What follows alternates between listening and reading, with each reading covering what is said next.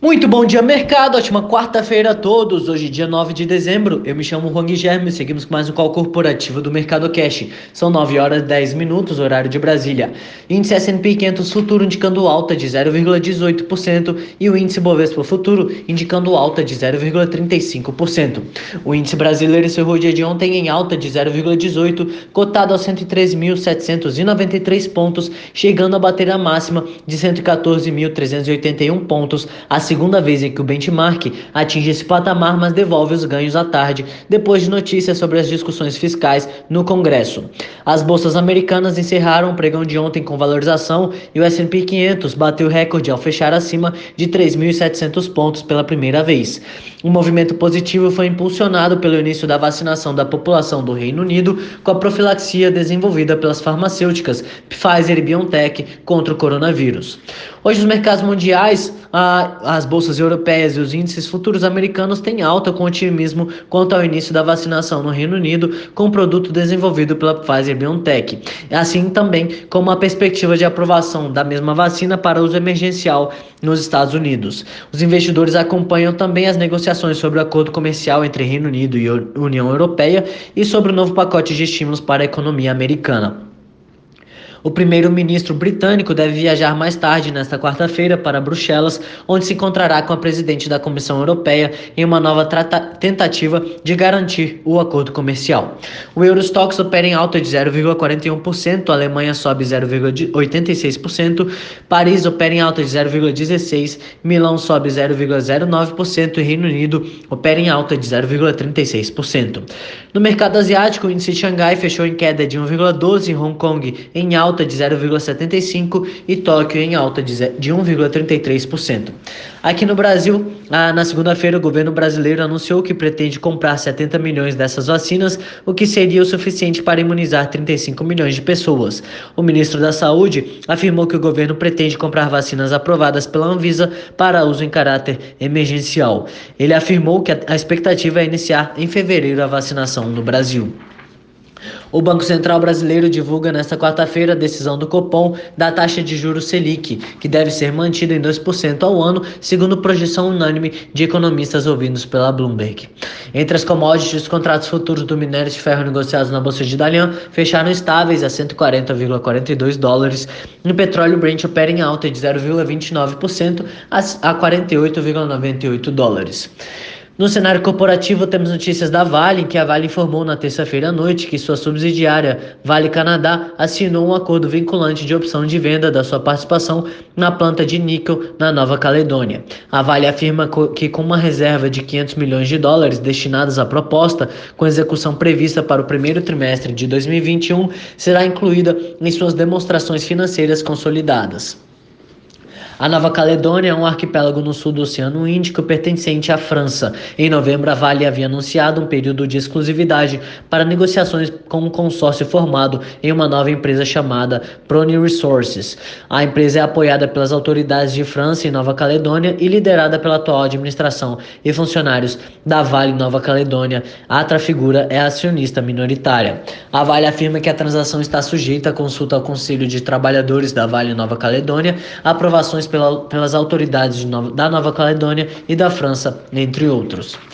Redidor, o grupo de hospitais Redidor São Luís precificou na terça-feira a oferta inicial de ações a R$ 57,92 por papel, no maior IPO de uma companhia brasileira desde 2013, de acordo com informações no site da CVM.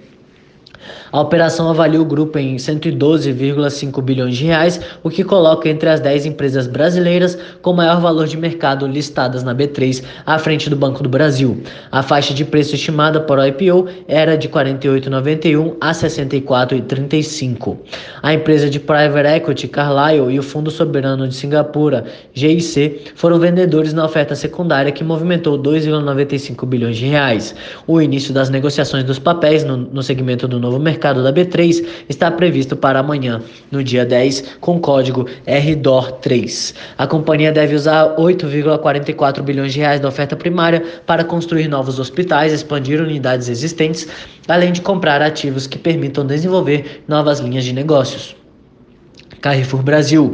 A S&P Dow Jones Índices excluiu Carrefour Brasil de um índice que, que, que reúne ações de empresas comprometidas com boa governança e padrões mais rígidos de postura social e ambiental. A medida ocorre semanas após a morte de um homem negro em uma loja do grupo em Porto Alegre após ter sido espancado por seguranças que atuavam na unidade. Notre Dame. A Notre Dame Intermédica anunciou a aquisição do Hospital Life Center em Belo Horizonte por 240 milhões de reais, equivalente a aproximadamente 1,2 milhão de reais por leito. O valor será pago à vista, descontado o endividamento líquido e uma parcela retida para contingências. O Hospital Life Center opera uma estrutura de alta complexidade com 205 leitos, sendo 40 de UTI, 13 salas cirúrgicas e 12 consultórios de pronto-socorro, além da ressonância magnética, tomografia, ultrassonografia, endoscopia, radiografia e laboratório de análises clínicas. Em 2019, o Hospital Life Center apresentou faturamento líquido de 153,9 milhões. De acordo com o um comunicado na Notre Dame, o hospital está entre as instituições mais reconhecidas de Belo Horizonte, certificado pela Joint Commission International, a ONA3. A companhia passará a deter de forma indireta 100% das ações do Hospital Life Center. PetroRio. A PetroRio divulgou seus dados operacionais do mês de novembro, quando produziu 27.293 barris de óleo equivalente por dia, ante os 30.942 em outubro, uma queda de 11,8%. Em relação ao mês anterior, a maior queda na produção ocorreu no campo de polvo, de 9.049 para 6.391 barris de óleo equivalente por dia, recuo de 29,3%. Segundo explica a PetroRio em comunicado, a produção em polvo foi impactada por um vazamento na caldeira do terminal, o que provocou a interrupção das atividades por nove dias. Qualicorp. A Qualicorp Consultoria e Corretora de Seguros informou na terça-feira que fechou junto com a subsidiária Qualicorp Administradora de Benefícios a aquisição de contratos de planos privados de planos de saúde celebrados entre a Muito Mais Saúde Administradora de Benefícios e as operadoras de planos de saúde Grupo Notre Dame Intermédica, Assim Saúde e a Mil. O negócio tem valor de 176 milhões e foi celebrado com a Muito Mais Saúde Administradora de Benefícios com a Soma Corretora de Seguros.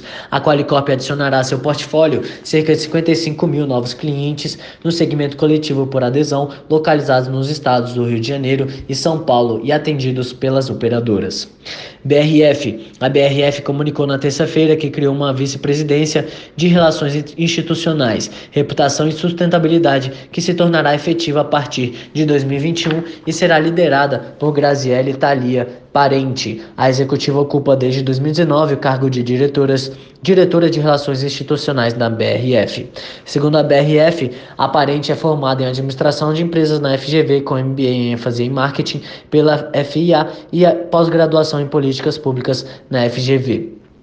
Na terça-feira, a, a BRF divulgou seu plano de crescimento para os próximos 10 anos. A empresa afirmou que pretende dobrar seu lucro EBITDA até 2023 e mais do que triplicá-lo até 2030, levando a valorização de seus papéis acima da média do mercado na terça-feira. Por hora, estas são as principais notícias. Desejo a todos um excelente dia e ótimos negócios. Um forte abraço.